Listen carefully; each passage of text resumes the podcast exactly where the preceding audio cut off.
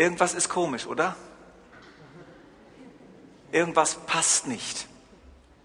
Mein Outfit passt nicht ganz zu dieser Situation. Noch schlimmer wäre es, wenn ich in Badehose vor euch stehen würde, obwohl ich natürlich einen sehr edlen athletischen Körper habe. Aber manchmal passt unser Outfit ganz einfach nicht und deswegen ziehe ich den Kittel lieber aus.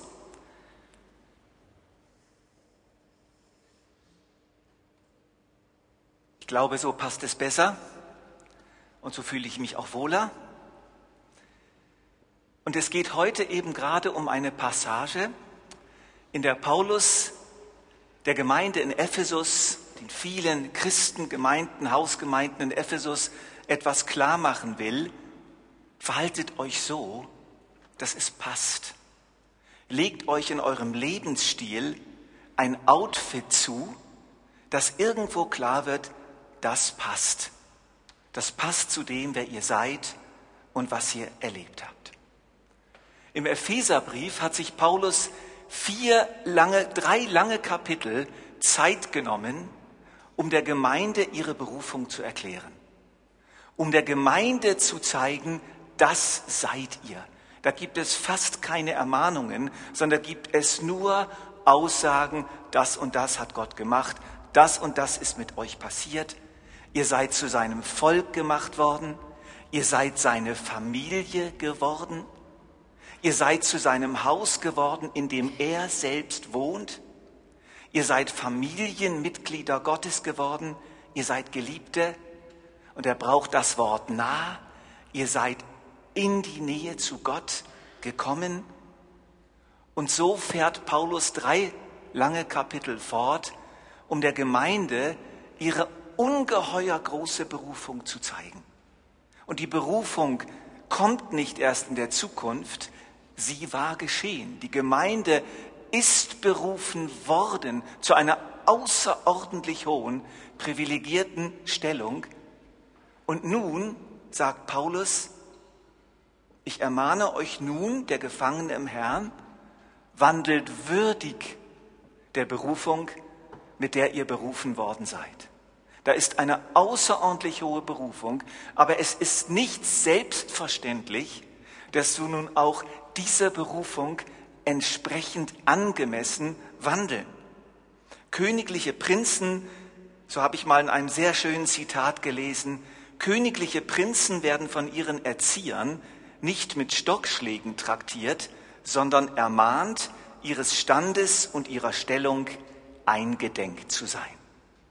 Ich lese es nochmal.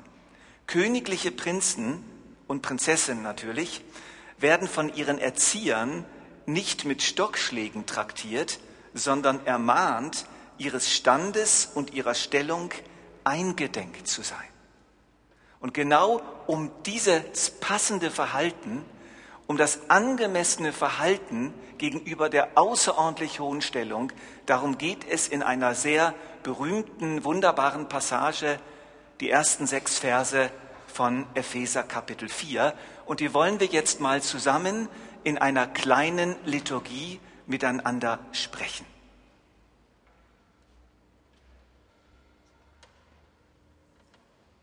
Da kommt jetzt noch nichts. Dann mache ich weiter. Ohne PowerPoint, das wird schon irgendwie gehen. Ich lese den Text mal vor. Ich ermahne euch nun, ich der Gefangene im Herrn, wandelt würdig der Berufung, mit der ihr berufen worden seid. Und jetzt erklärt Paulus, wie das jetzt aussieht, dieses würdige Wandeln. Es ist da, okay. Also ich bin mal der Prediger ausnahmsweise und ihr antwortet dann jeweils nach dem, was da geschrieben steht, ich ermahne euch nun, ich der Gefangene im Herrn, wandelt würdig der Berufung, mit der ihr berufen worden seid. Mit aller Demut und Sanftmut, mit Langmut, einander in Liebe ertragend. Frauen?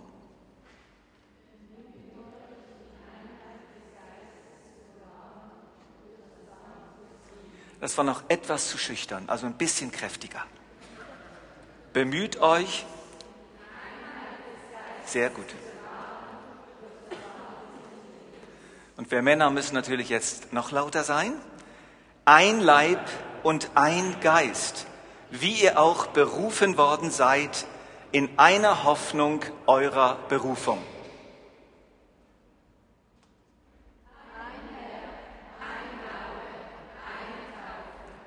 Ein Gott und Vater aller, der über allen und durch alle und in allen ist. Das alles ist angemessenes Verhalten. Dieses Verhalten entspricht der außerordentlich hoher Berufung als Familie Gottes, als tatsächliche Prinzen und Prinzessinnen. Wir sind wirklich Königskinder. Das ist nicht nur einfach ein nettes romantisches Märchenwort, es ist wirklich eine Realität. Wir sind Königskinder und jetzt gilt es, sich entsprechend als Gemeinde zu verhalten. Und ich habe versucht, so einen roten Faden zu finden in diesem ganzen sehr reichen Abschnitt und bin auf diesen Faden gekommen, haltet zusammen. Haltet zusammen. Diese ganze Passage spricht von dieser Anweisung, haltet zusammen. Und das wird jetzt hier entfaltet, dieses Zusammenhalten. Die erste Anweisung von Paulus ist diese. Ich ermahne euch nun, ich der Gefangene im Herrn, wandelt würdig der Berufung, mit der ihr berufen worden seid, mit aller Demut und Sanftmut, mit Langmut, einander in Liebe ertragend. Mit aller Demut und Sanftmut und Langmut, einander in Liebe ertragend.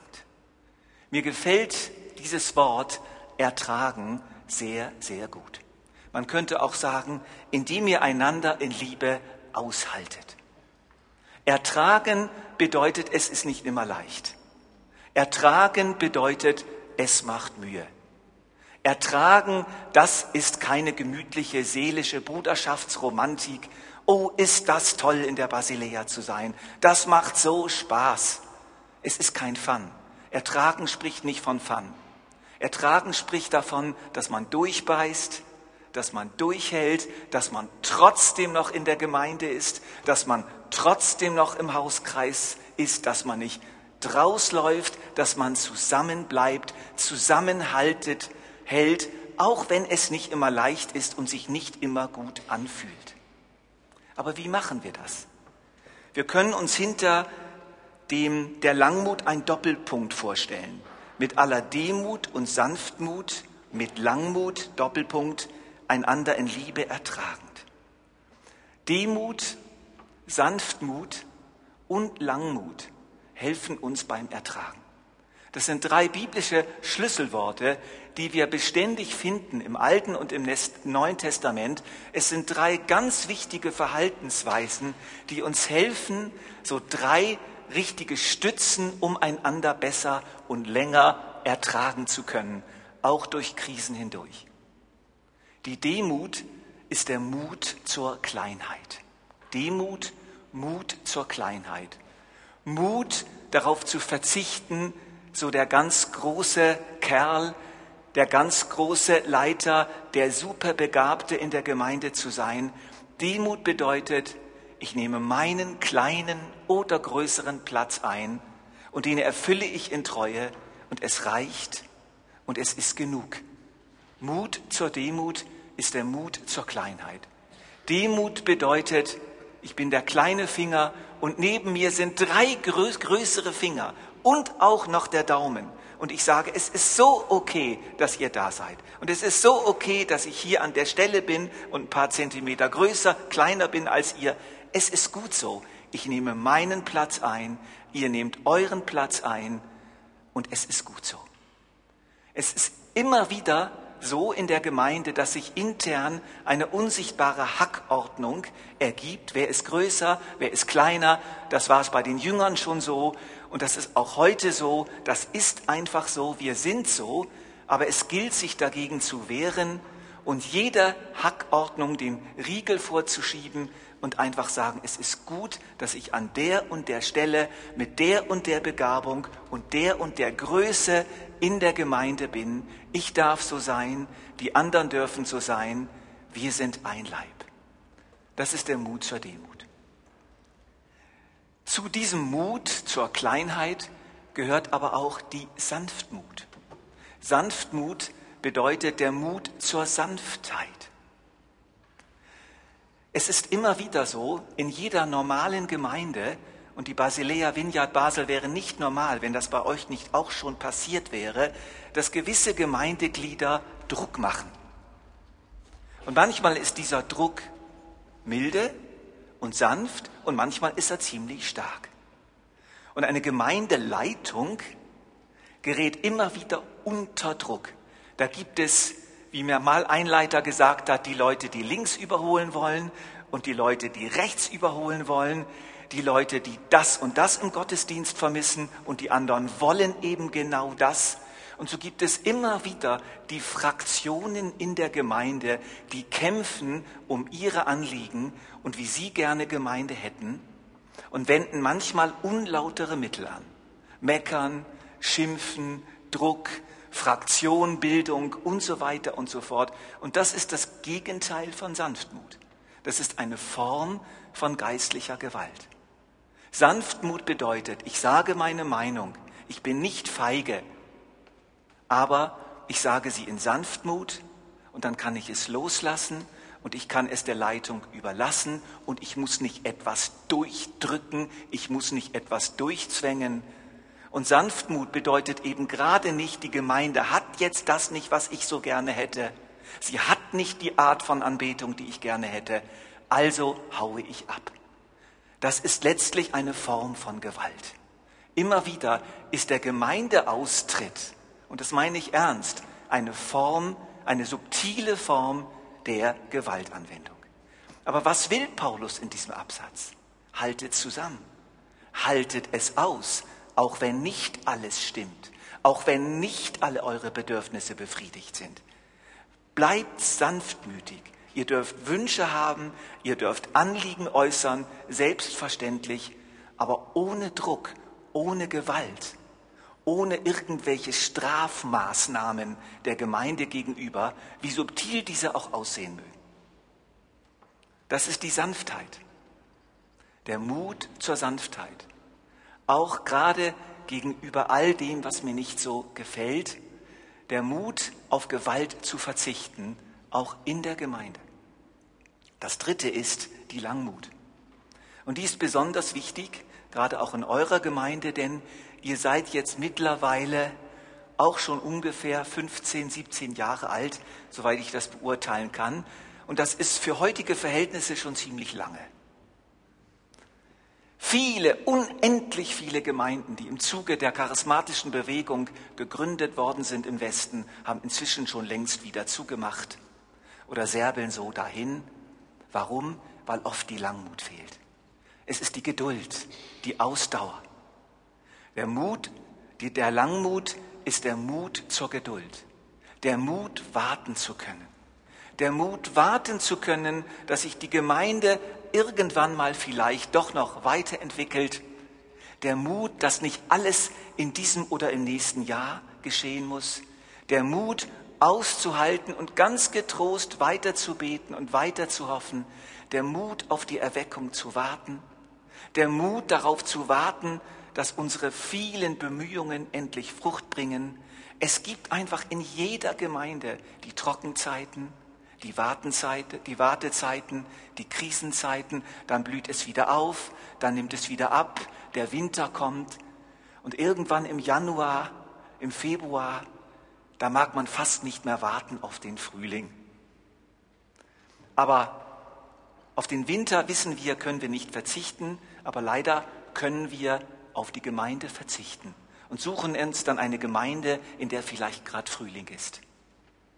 Und der Langmut bedeutet, nein, das mache ich nicht. Ich halte aus. Ich warte mit dieser Gruppe, weil das meine Familie ist. Weil im Blick auf diese Familie Paulus mir sagt, verhalte dich angemessen, mein Lieber. Und angemessenes Verhalten bedeutet, du stehst zu deiner Familie, denn es ist die Familie Gottes, in der Gott dich hineingestellt hat. Mut zur Demut, Mut zur Kleinheit, Mut zur Geduld und Mut zur Sanftheit. Das hilft, einander zu ertragen. Jetzt fährt Paulus fort. Bemüht euch, die Einheit des Geistes zu bewahren durch das Band des Friedens. Bemüht euch, die Einheit des Geistes zu bewahren durch das Band des Friedens. Bewahren bedeutet, es ist da, aber es muss gepflegt werden. Es muss ernährt werden. Es muss unter Umständen repariert werden, aber es muss nicht hergestellt werden. Die Einheit der Gemeinde ist eine gegebene Tatsache. Wir sind eins. Ganz egal, wie wir jetzt im Moment so stehen zur Gemeinde. Dieser Satz, wir sind eins, der stimmt immer. Der stimmt, weil Gott das so gemacht hat. Ob wir jetzt diese Einheit gerade fühlen oder ob diese Einheit im Moment eine Störung erlebt, das ist eine andere Frage. Aber die Einheit, die ist da. Und hier heißt es jetzt, bemüht euch, diese Einheit zu bewahren. Und dieses Bemühen ist im Grundtext ein sehr starkes Wort. Da geht es wirklich um Fleiß. Da geht es um Anstrengung. Da geht es um eiserne Disziplin. Einheit zu bewahren ist mühsam. Und es wird immer mühsam bleiben. Das ist die Tatsache. Die Einheit in der Ehe, sie wirklich zu bewahren, braucht Anstrengung und Fleiß. Die Einheit in der Gemeinde zu bewahren, zu pflegen, braucht Fleiß und braucht Mühe. Und wie machen wir denn das? Wie bewahren wir denn diese Einheit? Hier erwähnt jetzt Paulus einen interessanten Begriff. Er spricht vom Band des Friedens. Was könnte das bedeuten? Band des Friedens. Bemüht euch, die Einheit des Geistes zu bewahren durch das Band des Friedens. Dahinter steckt die Vorstellung, dass der Frieden wie ein Band ist, der so um die ganze Gruppe, das so um die ganze Gruppe herumgeschlungen wird und die Leute zusammenhält. Das Band des Friedens hält uns zusammen. Aber was ist das für ein Friede? Welche Art von Friede ist hier gemeint? Harmonie? Nein, es ist der Friede gemeint, derselbe Friede, den Jesus hergestellt hat als unser Friede zwischen Gott und Mensch. Es ist der Frieden einer versöhnten Beziehung. Der Friede, der hier gemeint ist, bedeutet, dass es eine Gemeinde ist, die ihre Konflikte klärt, die sie nicht unter den Teppich kehrt, die nicht kehrt, sondern klärt. Es ist eine Gemeinde, die sich immer wieder Mühe gibt, wenn es irgendwo Brüche gibt, Missverständnisse, Unversöhnlichkeit, das zu klären, das zu heilen, sich dafür einzusetzen, sich dafür stark zu machen, das ist ganz wichtig. Es passiert und ist immer wieder passiert in der Kirchengeschichte, dass in einer Gemeinde so langsam, manchmal über Generationen hinweg, sich die Leichen im Keller stapeln. Das ist tatsächlich so. Und manchmal hat man sich so an den Leichengeruch gewöhnt, dass man gar nichts anderes mehr kennt. Und Band des Friedens bedeutet, dieser Raum wird geöffnet. Und man schaut sich die Leichen an. Und man versucht wenigstens, wenn man sie nicht zur Auferstehung bringen kann, sie vernünftig zu beerdigen. Konflikte wirklich zu klären. Konflikte sind absolut normal. Missverständnisse in einer Gemeinde sind absolut normal. Streitigkeiten in einer Gemeinde, glaubt mir, sind absolut normal. Die Frage ist nur, was machen wir damit? Was machen wir damit? Und Paulus ruft uns hierzu in diesem Ausdruck, bemüht euch die Einheit des Geistes zu bewahren durch das Band des Friedens, klärt eure Konflikte. Und das führt dazu, dass wir viel besser zusammenhalten können. Geklärte Konflikte bedeuten, dass das Band des Friedens wieder stark geworden ist. Jede Familie unter euch weiß das, jeder Hauskreis weiß das. Wenn man mal so einen Versöhnungsabend hat, wenn man sich mal wieder ausgesprochen hat, wenn die Dinge auf dem Tisch liegen, wenn man einander vergeben hat, dann ist das geradezu spürbar, wie dieses Band einfach wieder da ist. Wie man wieder merkt, wir sind Familie, wir sind es nicht nur, wir fühlen uns auch als Familie und das ist sehr ermutigend. Also haltet zusammen, indem ihr ständig eure Konflikte klärt und euch versöhnt. Und nun kommt eine gewaltige Passage, eine berühmte Passage, die wir nie ausschöpfen können, die wirklich ganz gewaltig ist. Ein Leib und ein Geist, wie ihr auch berufen worden seid, in einer Hoffnung eurer Berufung. Ein Herr, ein Glaube, eine Taufe, ein Gott und Vater aller, der über allen und durch alle und in allen ist. Vielleicht habt ihr schon gemerkt, wir haben hier die berühmte biblische Zahl 7. Zwei mal drei plus eins. Das letzte Wort, ein Gott und Vater aller, das ist die sieben. Das umschließt alles. Siebenfache Einheit. Die Zahl sieben ist die Zahl der göttlichen Vollständigkeit und Vollkommenheit. Sieben bedeutet komplett, fehlt nichts mehr. Es ist ein Ganzes. Da muss nichts mehr dazukommen. Und hier beschreibt Paulus die siebenfache Einheit der Gemeinde. Warum macht er das?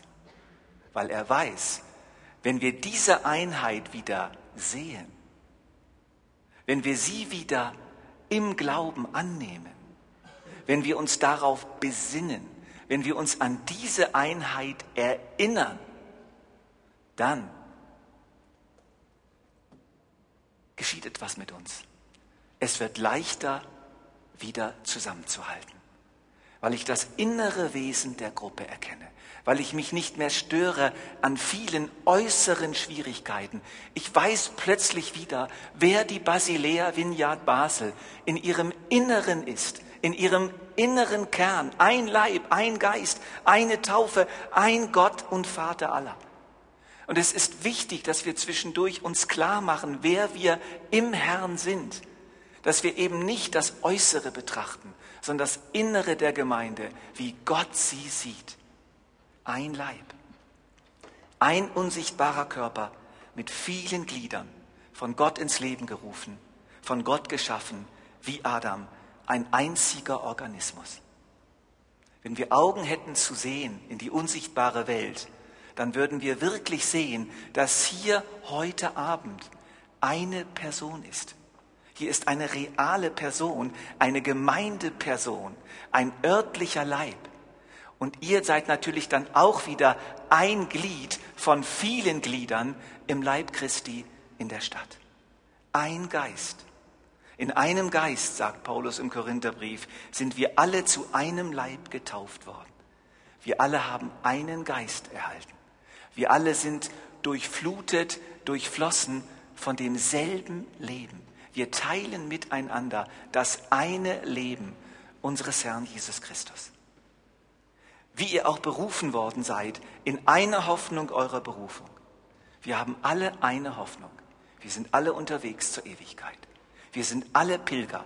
Wir sind alle miteinander als Reisegruppe unterwegs zu einem Ziel, die neue Welt Gottes, in der wir an der Seite von Jesus Christus als seine Königin, als seine Frau regieren werden von Ewigkeit zu Ewigkeit über einer neuen Erde und über einer Vielzahl von Nationen. Und das ist wirklich eine großartige Zukunft. Ewiges Leben mit dem Vater, dem Sohn und dem Heiligen Geist auf einer neuen Erde. Und das ist unsere Hoffnung. Und die teilen wir. Es ist unsere gemeinsame Hoffnung. Und wenn man zusammengespannt ist als Reisegruppe und eine solche Berufung hat, dann ist ein angemessenes Verhalten, dass wir alles tun, damit wir miteinander ankommen und uns so immer wieder gegenseitig stärken und uns einfach sagen, ich halte mich zu dieser Gruppe. Es ist das Beste, was ich tun kann. Ich halte mich zu dieser Gruppe und ich will mit dieser Gruppe ankommen. Ein Herr. Jeder von uns hat denselben Herrn, der sehr wohl vermag, jeden einzelnen seiner Leute zu korrigieren, zu verändern, zu erziehen, sowohl ihn als auch die anderen, als auch mich in der Gemeinde. Ein Herr, dem es gefallen hat, eine Gemeinde zusammenzustellen. Ich bin einfach überzeugt, dass jede, jede örtliche Gemeinde, auch wenn sie so verschieden voneinander sind, ist eine eigene Schöpfung. Es sind Menschen, die Gott zusammengestellt hat. Im Normalfall ist eine Gemeindegründung kein Zufall sondern es ist etwas, was Gott gemacht hat. Er möchte viele Glieder, viele Familien haben in dieser Stadt. Und so hat er auch diese Gemeinde als Familie zusammengestellt. Und was Gott zusammengefügt hat, soll der Mensch nicht scheiden. Eine Taufe. Eine Taufe. Das kommt einem ein bisschen komisch vor, oder? Denn wenn ich euch nach euren Tauferfahrungen fragen würde, dann würdet ihr wahrscheinlich komplett verschiedene Tauferfahrungen angeben. Die einen als Kind, die anderen als 13-Jähriger, die anderen als 20-Jähriger, einige wahrscheinlich überhaupt noch nicht, keine gläubigen Taufe. Also was meint Paulus hier? Es ist im Grunde genommen ganz einfach. Damals, als Paulus dieses Wort verwendet hat, Taufe, meinte er ganz einfach die Bekehrung. Denn im Urchristentum hat man sich nicht vor der Taufe oder nach der Taufe bekehrt, sondern im Normalfall in der Taufe. Es war ganz einfach für die Leute damals. Wenn sie das Wort Taufe gehört haben, haben sie gewusst, aha, als wir uns für Jesus entschieden haben. Als wir der Verkündigung geglaubt haben und uns in der Taufe an Jesus angehängt haben. Das meint der Paulus. Also wir können hier für unsere Situation im modernen Europa vielleicht am besten das Wort einsetzen, Bekehrung oder Umkehr. Wir teilen alle eine Umkehr. Wir alle haben in irgendeiner Weise, vielleicht schon als Kinder in einem längeren Prozess, vielleicht als Erwachsene in einem ganz plötzlichen Akt, haben wir unser Leben Jesus anvertraut. Wir haben uns angehängt an ihn. Und das ist eine Erfahrung, eine Entscheidung, die wir miteinander teilen und die uns eins macht. Und schließlich kommt das Größte. Ein Gott und Vater aller. Ein Gott und Vater aller. Deutlicher kann man es nicht sagen. Es bedeutet, wir sind wirklich eine Familie. Wir haben wirklich einen Vater. Das ist einfach eine Tatsache. Die Leute, die hier zur Gemeinde kommen, das sind Brüder und Schwestern und Söhne und Töchter eines Vaters. Und das können wir nicht hoch genug einschätzen. Das gibt uns aber auch eine große Verantwortung, nun ganz einfach auch als Familie zu leben und Verantwortung zu übernehmen für unsere Geschwister und nicht einfach zu sagen, das Frühstück passt mir nicht mehr, ich gehe in eine andere Familie. Ich weiß, es ist Mode geworden. Ich weiß, das ist fast normal geworden.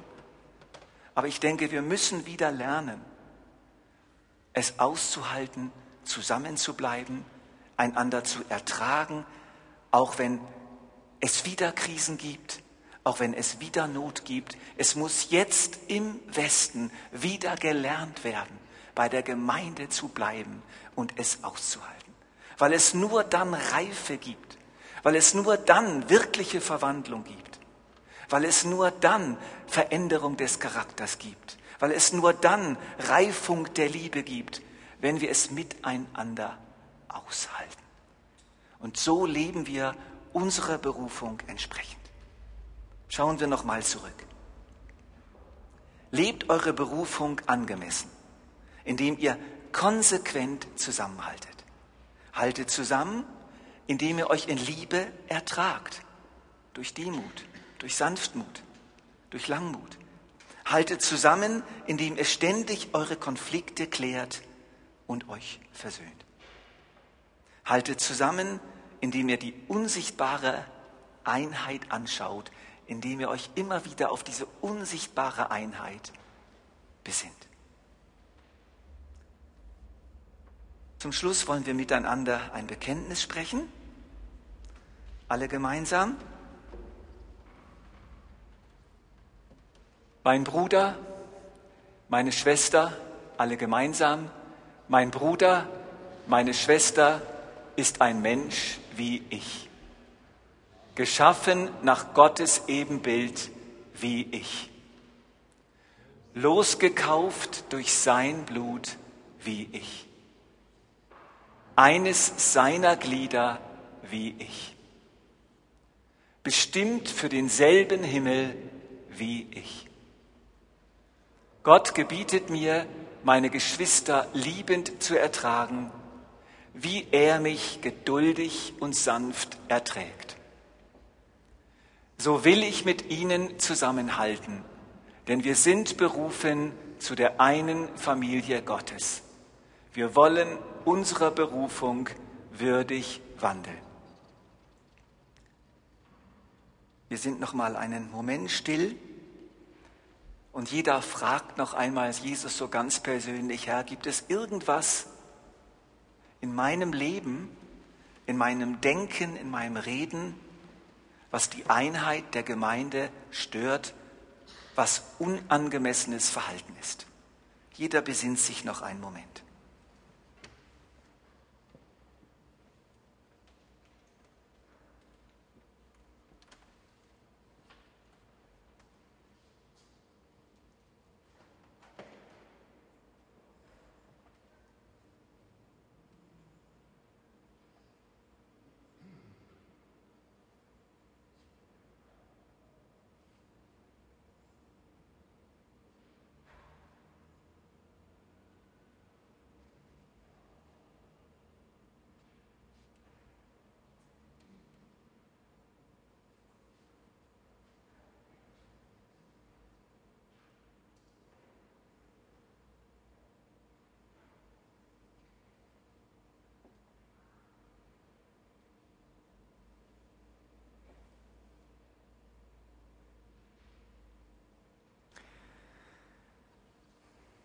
Und Herr Jesus Christus, unseren Herrn, bitte ich, dass du diese Gemeinde wirklich segnest.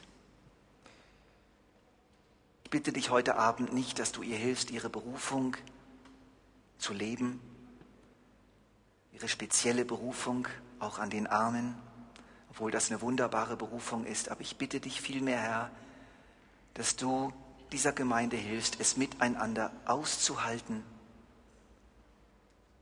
lange Zeit und zu einer Familie zu werden, die fest zusammensteht und die nicht leicht auseinandergebracht werden kann.